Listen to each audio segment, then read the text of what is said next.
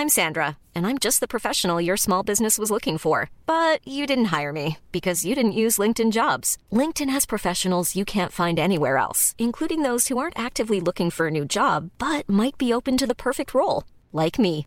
In a given month, over 70% of LinkedIn users don't visit other leading job sites. So if you're not looking on LinkedIn, you'll miss out on great candidates like Sandra. Start hiring professionals like a professional. Post your free job on linkedin.com/people today. C'est le podcast montagne du Dauphiné libéré. Les interviews et les récits, les légendes de l'alpinisme, les champions de ski, le jour où tout a basculé, les grandes et les petites histoires, les exploits et les expéditions, mais aussi les drames, les sagas, les inventions et les pionniers. Voici Histoire d'en haut.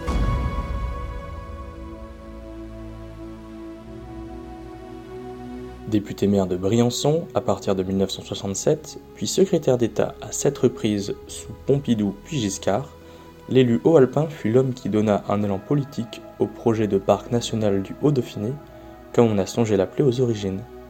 À force de démarches et concertations, Paul Dijoux allait donner corps au projet défendu par les alpinistes, le club alpin français et son emblématique président, Lucien Deviès, l'homme fort de la montagne hexagonale. Au-delà de la protection des versants de rocs et de glace de haute altitude, il s'agissait de développer les recettes touristiques estivales en complément d'une agriculture déclinante pour permettre aux jeunes de rester au pays et sans compromettre les derniers projets de stations de ski. C'est ainsi que le 27 mars 1973 naissait le 5e parc naturel français, non sans débat, mais dans un climat plus apaisé qu'en Vanoise une décennie plus tôt. C'était alors le plus grand du pays et le plus haut en Europe, culminant à 4112 mètres d'altitude. L'histoire d'une gestation, un reportage d'Antoine Chandelier.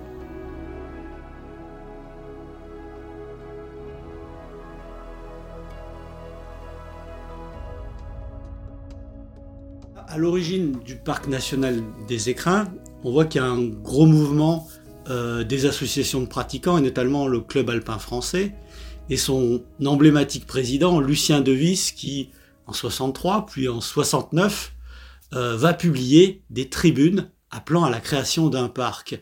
Est-ce que c'est suite à cet appel que vous, euh, vous avez donné un élan politique à, à, à cette création du parc?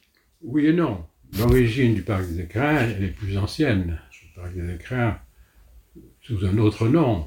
Le projet a été démarré même avant, je crois, la Première Guerre mondiale, avec une, réserve qui a été faite à la Bérarde. Et puis ça a été abandonné, il n'y avait pas l'idée de parc national en France. Et le club alpin français a repris ce, ce projet dans les années 60, effectivement.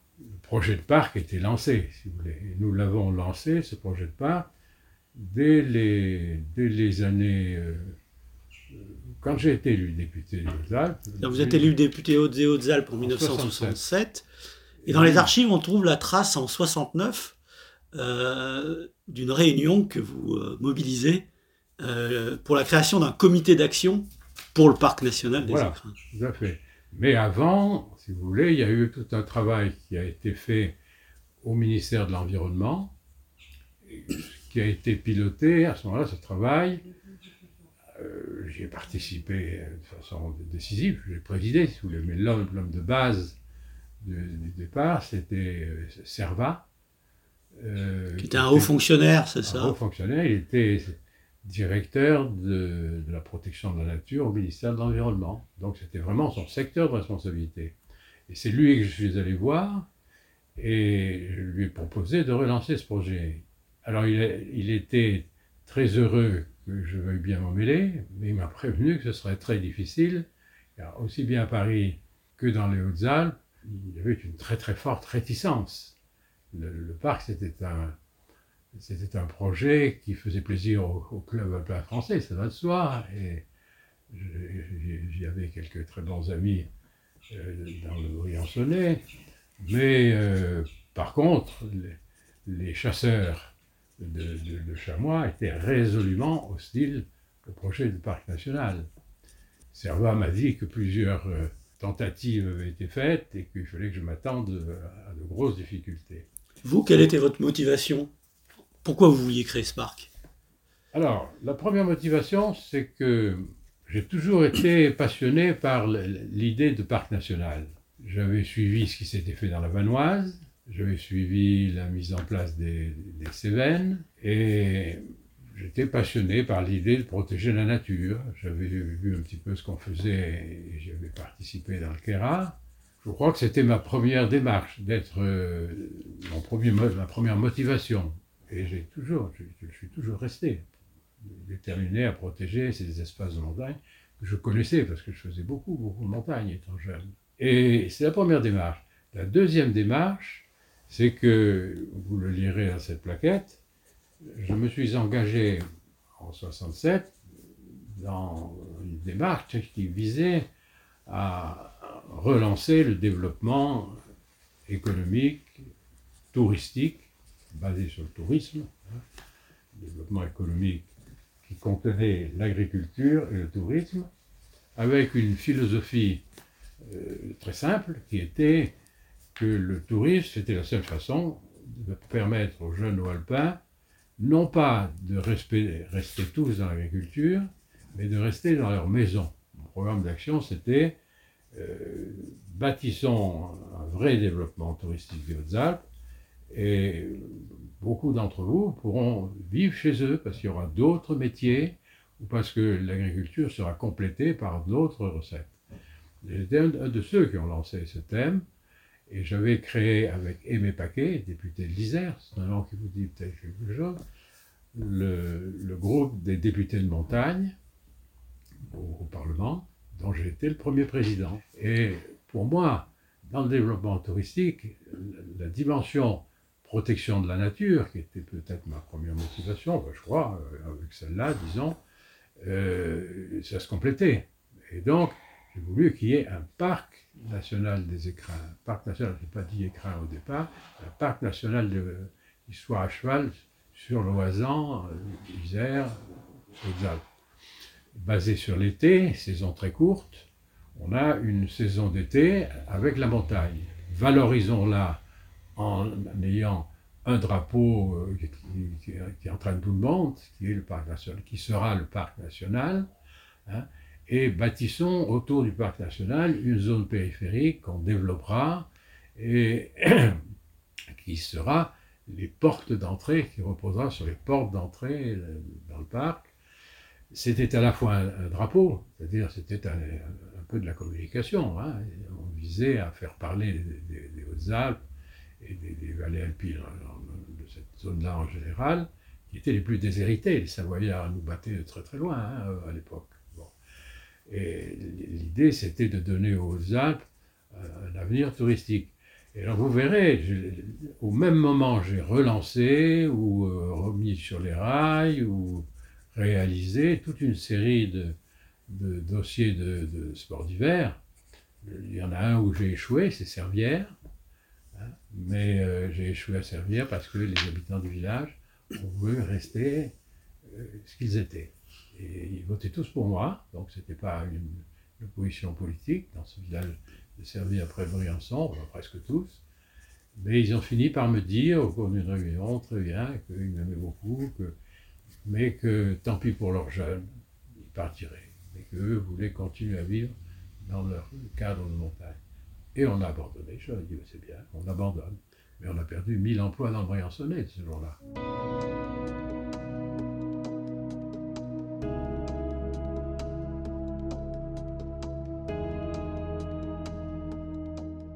Par contre, il y a des projets d'aménagement de sports d'hiver qui vont être réalisés. Voilà. Et ça, la création du parc en a tenu compte de ces projets. si vous voulez, dans les stations de sport d'hiver, elles sont toutes, euh, du côté Hautes-Alpes, dans, la dans la périphérie du parc. Donc, Puy-Saint-Vincent, qui est une station, euh, je suis à l'origine de Puy-Saint-Vincent, c'est une station que j'ai démarrée, mais on en a fixé les limites pour que justement elle cohabite avec le, parc national, puisque c'était vraiment l'une des plus belles entrées du parc national, cette, zone-là. Alors, on, a bâti tout un dispositif qui visait a bien sûr mené le développement des stations de sport d'hiver, mais dans le, dans le cadre d'une cohésion, je dirais, d'une cohabitation entre ces, deux, ces trois activités, puisque il y a aussi l'agriculture. Alors, le, souci d'avoir un outil pour la Provence-Côte d'Azur, et là c'était la partie qui était orientée seulement vers le sud, en quelque sorte, un, endroit où on pourrait faire de l'éducation populaire basée sur la protection de la nature. J'avais été longtemps, euh, quand j'avais 18, 20 ans, et là, c'est d'ailleurs comme ça que j'ai connu Avignon. J'ai dirigé un camp d'adolescents qui venaient dans les Alpes et je leur ai fait de l'initiation à la montagne, je les emmenais en montagne j'ai vu qu'on pouvait faire des miracles avec ça. Et donc le parc était aussi un outil d'éducation, un outil pédagogique. Éducation formidable. À l'époque, on disait d'éducation populaire, mais on peut dire d'éducation en général. Ça visait à donner accès à la montagne d'été aux plus défavorisés, euh, dans, dans, un cadre de promotion humaine euh, pour eux, et dans des conditions très bon marché, c'est-à-dire en développant en même temps l'accueil dans, les, dans les, familles à travers toute la politique des gîtes ruraux et autres, qui dans mon esprit devait être la base du développement. Vous voyez, alors on voit bien les stations de sport d'hiver, le, parc national, sa zone périphérique, et dans la zone périphérique, les entrées du parc, avec les maisons du parc, et avec le développement des gîtes ruraux, apportant un revenu complémentaire aux familles rurales et autres, voyez, dans, la zone. Le tracé du périmètre hein, de, de ce parc a été sujet à contestation. Il a fallu faire preuve d'arbitrage. contestation. et de négociation. Notamment, il y a un endroit euh, qui était un des grands points de crispation, c'est la Grave, où le maire de l'époque, euh, Ernest Juge, euh, lui tenait à son projet de téléphérique vers le dôme de la Lose. Alors, je vais, vous dire, le il a pu le faire. Il m'a beaucoup soutenu dans tout ce que j'ai fait, Ernest Juge. C'est un fort caractère une personnalité très intéressante. Et on, est très, très, on était très amis. Et il avait ce projet, et je lui avais dit qu'on y arriverait. Mais euh, il, a, il a débattu sur le parc national, puis on a trouvé des compromis. Hein. D'où le tracé. Mais euh, je, lui ai fait, je lui ai fait son, les glaciers de la Mèche. Voilà. Hein, les glaciers de la Mèche, vous savez comment ça s'est passé. Ça, c'est peut-être pas à écrire, mais on l'a fait parce que le ministre de l'Intérieur de l'époque qui était Raymond Marcelin, avec qui j'étais très ami, nous avons eu une subvention monumentale. La France était riche à cette époque, on dit ça, et l'État français était riche.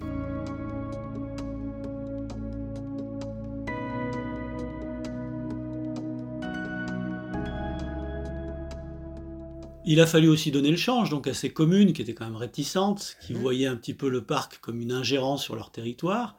Euh, ça a été essentiellement des subventions pour la zone périphérique, d'aide au développement. C'est un point, si vous voulez, qui a trop lentement prospéré pour moi. En ce sens que, dans mon esprit, il fallait que la création de la zone du parc, la zone centrale, la création de la, zone périphérique s'accompagne par un développement des communes et des, familles, hein, et, cela impliquait bien sûr toutes sortes de, démarches euh, de développement qui nécessitaient de l'argent. Et dans mon esprit, dès le départ, euh, on avait besoin d'argent. Alors c'est venu lentement, ça s'est fait peu à peu, mais le, développement du parc a été trop lent. Trop lent. On a bien commencé, ça démarrait bien, puis ça a été trop lent. D'où un, des, débats difficiles qui était de savoir qu'est-ce qu'on mettait comme limite du parc. Alors on, on, a arrêté dans les Alpes l'idée que ça devait être les communes qui étaient au-dessus de la Durance vers le parc. Et donc, la Durance a été un peu la frontière. Alors, il y a eu une ou deux exceptions, mais ça a été un gros débat, ça. Autre débat, c'est les agriculteurs. Alors, Est-ce que les... agriculteurs, si vous voulez, alors là, on arrive à un point que je veux souligner, c'est que justement, le projet du, du, CAF était un projet haute montagne. Et j'ai eu à les pas à convaincre le CAF, parce qu'ils sont ralliés peu à peu, parce que j'avais très bons amis qui, en faisaient partie, et qui étaient des gens remarquables, hein, et qui étaient pour certains mon conseil municipal à Briançon. Euh, pour moi, le parc, ça ne pouvait pas être, étant donné tout ce que je viens de vous dire, simplement une zone protégée pour qu'on n'abîme pas le, massif de Loisan. C'était bien autre chose. Et donc, pour ce faire, j'ai obtenu de l'État, qui a d'abord refusé, mais j'aurais fait forcer la main, qu'on mette tout le sud du parc dans la zone périphérique. Vous voyez? Le, ce qui fait que Embrun est une commune du parc. Et toute cette zone de montagne, vous faites un peu de montagne? Alors, toute, la, partie montagne sèche qui, qui part d'Embrun, si vous tracez une ligne sur la carte, c'est assez intéressant à faire, qui part d'Embrun strictement euh, nord, euh, vous avez presque 100 km sans, habiter, sans, sans, personne. Et donc, je ne voulais pas qu'on se limite à, la Val-Louise, je voulais qu'on passe sur la vallée de, de, de Fressinière, vous connaissez, voilà. on aille jusqu'à la vallée de Châteauroux, il y a de très belles montagnes par là, hein. et qu'on aille jusqu'à Réalon, et puis les, autres vallées, du Champsor et du, du Valbonnet et tout ça, toutes ces vallées étaient intéressées. Et là, il y avait beaucoup de monde parce que c'était de la montagne plus basse que le, centre des écrins. Et donc, c'était un projet qui, dans ma vision de, très jeune élu, euh, devait apporter de, la prospérité à, des familles qui, partaient toutes. Hein. C'était le moment fort de l'exode rural. Hein. Alors, on a rattaché la partie sud, euh, donc le parc a été beaucoup plus grand et je crois que ça doit être après les Cévennes le plus grand parc français. Hein. À l'époque c'était le, plus grand. Depuis euh, il a perdu son titre de plus grand parc puisque je crois qu'il y a le parc de Guyane. Hein, ah oui, il y a le parc de Guyane. Mais à l'époque c'était le plus haut et le plus, grand. Eh Mais les agriculteurs euh, de l'idée de ce parc s'inquiètent. Est-ce qu'ils vont pouvoir toujours faire pâturer leurs bêtes? Là il y a eu des débats très difficiles justement sur cette zone sud où là, il y avait des pâturages, ce n'était pas simplement le rocher et la, mhm. neige. Et là, dans la vallée de Dorbillouz, par exemple, il a fallu chercher des compromis. Mais on a trouvé des compromis à peu près partout. C'est-à-dire que les agriculteurs ont pu continuer, même dans zone de parc, à faire pâturer leurs bêtes. À certaines conditions. À certaines conditions. Mhm. Et en préservant, bien sûr, la zone la, plus réservée, ou, la zone de protection scientifique. Là. Donc, euh, les agriculteurs se sont bien retrouvés. Là où j'ai eu un très dur combat, c'est avec les chasseurs. Car tous ces gens-là étaient chasseurs de chamois, tout autour, complètement. Hein. Et ils ont été, dès le départ, c'est ce qu'à Paris, Servat craignait beaucoup, euh, ils ont été très, très réticents. Et alors là, j'ai été aidé, à partir de là, par Michel Diès, qui est pour moi le, troisième homme qui a contribué à, faire le parc des écrins, qui était le directeur départemental de l'agriculture et des eaux et forêts, l'ingénieur du génie rural, remarquable, qui a été le premier directeur du parc après. Il m'a demandé à, l'être et je l'ai pris bien volontiers. Il connaissait bien les, les Hautes-Alpes, c'est un homme très sérieux, très Et qu'est-ce que vous avez fait pour apaiser justement la colère des chasseurs? 60 réunions dans toutes les communes et tous les hameaux. J'ai tout eu. Ils, tiraient, ils, ont, tiré des coups de fusil dans, une des salles, je ne me rappelle plus où d'ailleurs.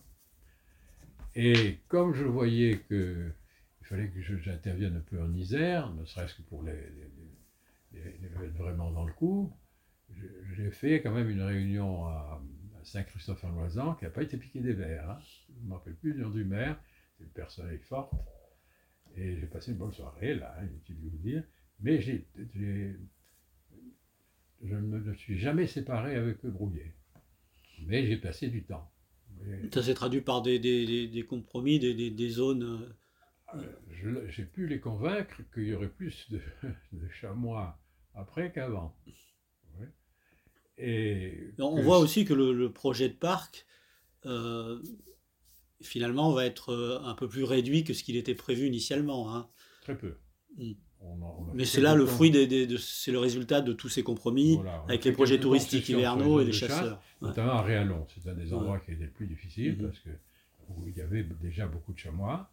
J'ai été aidé, vous voyez, pour faire le parc, pas par euh, des, notables. Euh, ils, ont aidé, mais ils ne sont pas mouillés. Vous voyez ni les élus, ni personne n'est jamais venu avec moi en réunion, sauf les maires.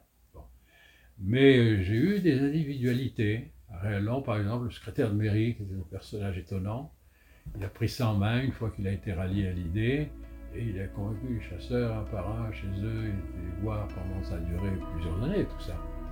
Et c'était très dur, mais euh, c'était ma philosophie à l'époque, il fallait les faire décider, fallait donc les convaincre, il fallait y arriver, il fallait les convaincre. C'était un énorme travail. C'est pour ça que je revendique d'avoir une forte responsabilité dans le lancement du parc.